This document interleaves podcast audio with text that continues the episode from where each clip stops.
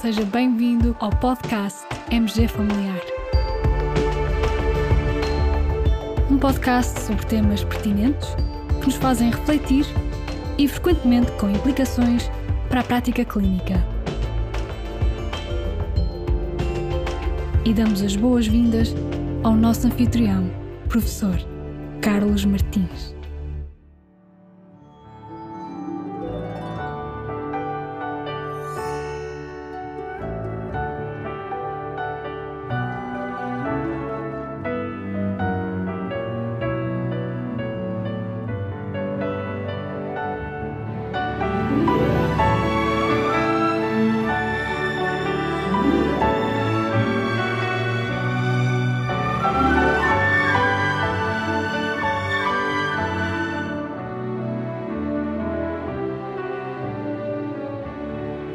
Hoje, um dos domicílios da nossa colega Fabiana incluiu a avaliação da Dona Rosa, uma senhora de 89 anos que vive num lar. Está há três dias com tosse e há quatro dias com febre e ligeiramente taquipneica. Perante esta situação, hipótese A, a avaliação point of care da proteína C reativa poderá diminuir a prescrição desnecessária de antibiótico? Hipótese B, o uso point of care da proteína C reativa não é útil ao processo de decisão da prescrição de antibiótico. Ou hipótese C, dada a idade e a vulnerabilidade da paciente, a prescrição de antibiótico seria mandatória.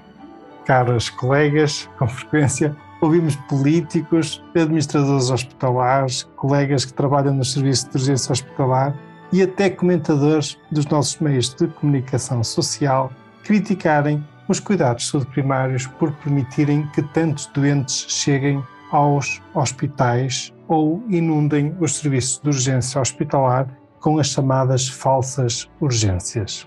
E falsas urgências entre aspas. Consideram que este é um dos pontos críticos da crise do Serviço Nacional de Saúde Recentemente, ouvimos mesmo declarações do Sr. Ministro Manuel Leitor em que considerava a hipótese de se criar um percurso formativo de menor duração e menos exigente para formar os médicos de família. Pois bem, hoje trago-vos dois estudos que apontam para um caminho bem diferente. Aquilo que entendemos ser a alternativa que mais beneficiaria o SNS e mais beneficiaria os nossos cidadãos. Querem ver? Vamos a isto. O primeiro estudo, publicado recentemente no British Medical Journal, trata-se de um ensaio clínico randomizado por clusters, pragmático, realizado em lares de idosos nos Países Baixos e que tentou responder à seguinte pergunta clínica: Será que o uso point of care da proteína C reativa PCR reduz com segurança a prescrição de antibióticos no tratamento de infecções do trato respiratório baixo, nos lares de idosos, ou seja, nos doentes institucionalizados, idosos.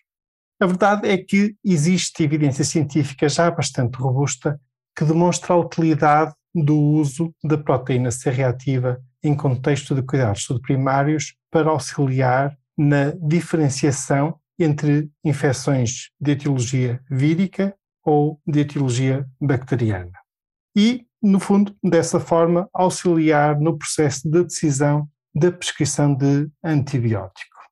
Se quiserem, podem ler um pouco mais sobre este assunto num editorial que acompanha este artigo com o título Point of Care Tests to Inform Antibiotic Prescribing. Mas nunca se tinha avaliado a utilidade do uso da proteína C reativa em contexto de lares de idosos. E os resultados deste estudo revelam que no grupo de intervenção, ou seja, o grupo em que se usou a proteína C reativa, os doentes tiveram uma probabilidade 4,93 vezes superior de não receberem antibioterapia, em comparação com o grupo controle. E apesar da menor prescrição de antibióticos, não se verificou diferença na probabilidade de recuperação completa às três semanas, nem diferenças na mortalidade ou no número de internamentos hospitalares entre os dois grupos. Ou seja, este estudo demonstra que também no diagnóstico e tratamento de infecções respiratórias inferiores de doentes idosos institucionalizados, o uso point of care da proteína C reativa é uma mais-valia e pode ser um auxiliar precioso no processo de decisão. O segundo estudo. O segundo estudo também é um ensaio clínico randomizado por clusters e também pragmático. Foi publicado também no British Medical Journal.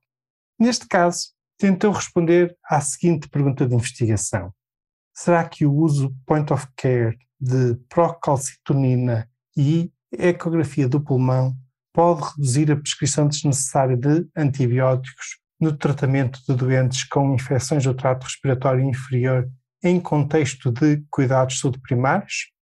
Neste caso, trata-se de um estudo realizado na Suíça, tendo envolvido um total de 60 unidades prestadoras de cuidados de saúde primários e 469 pacientes.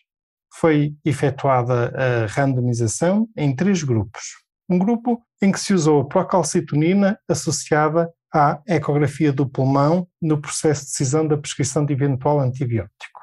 Um segundo grupo em que se usou apenas a procalcitonina e um terceiro grupo, o grupo controle, foi o grupo do usual care, dos cuidados habituais, sem a utilização de qualquer um destes exames, destas ferramentas auxiliares no processo de decisão. E os resultados revelam que o uso da procalcitonina conduziu a uma redução absoluta de 26% na probabilidade do doente ser tratado com antibiótico ao fim de 28 dias, sem afetar a segurança do paciente. O uso da ecografia do pulmão associada à procalcitonina não conduziu a uma redução adicional da prescrição de antibióticos. Sobretudo, e isto nos doentes com valor de procalcitonina superiores ou iguais a 0,25 microgramas por litro. Em relação à procalcitonina, já existia evidência científica prévia de que este marcador pode contribuir para diminuir a prescrição desnecessária de antibióticos nos serviços de urgência. Mas no fundo, agora, a partir deste estudo, fica demonstrada também a sua utilidade nos cuidados de saúde primários. Então, em relação ao nosso quiz, tendo por base as conclusões do primeiro estudo, a solução era a linha A. A avaliação point of care da proteína C reativa poderá diminuir a prescrição desnecessária de antibiótico.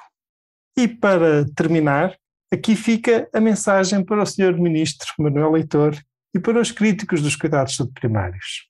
A bem do SNS e a bem dos cidadãos do nosso país, a solução passa mais por melhorar os cuidados de saúde primários do que desinvestir na formação dos médicos de família.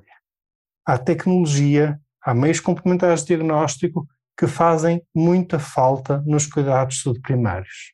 Temos aqui os exemplos da proteína C reativa e da procalcitonina. Mas podemos dar mais. PNP, NT-proBNP, MAPA e mesmo a ecografia.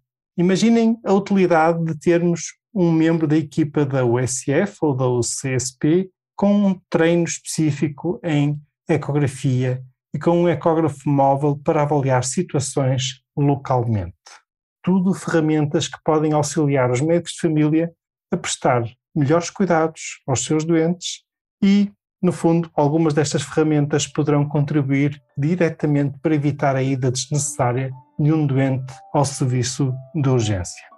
Isto consegue-se com mais investimento, também na área da tecnologia e de meios complementares de diagnóstico, mas também com mais formação e formação com qualidade.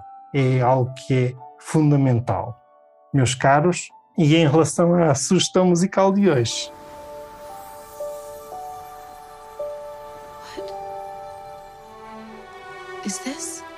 A magic carpet. Do you trust me?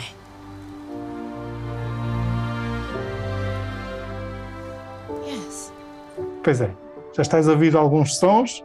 Hoje, a canção escolhida tem uma dedicatória especial.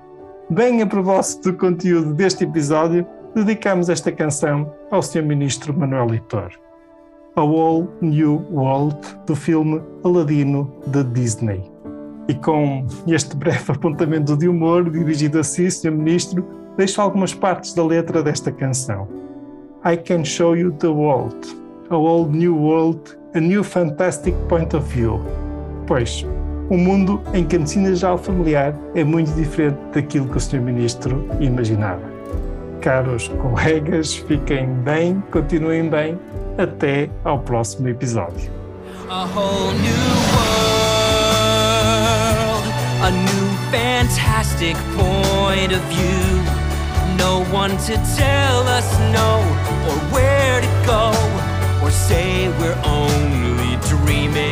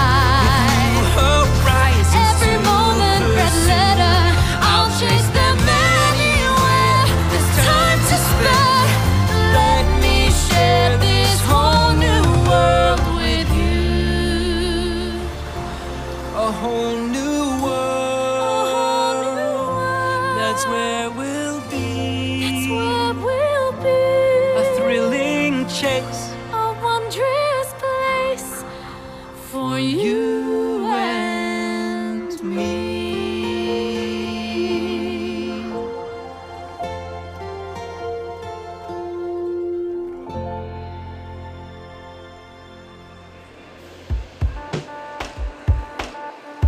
E terminamos assim esta edição do podcast MG Familiar. Muito obrigada por nos ouvir. Se desejar completar a sua leitura, muitos dos conteúdos abordados neste podcast estão disponíveis em www.mgfamiliar.net. Até ao próximo episódio.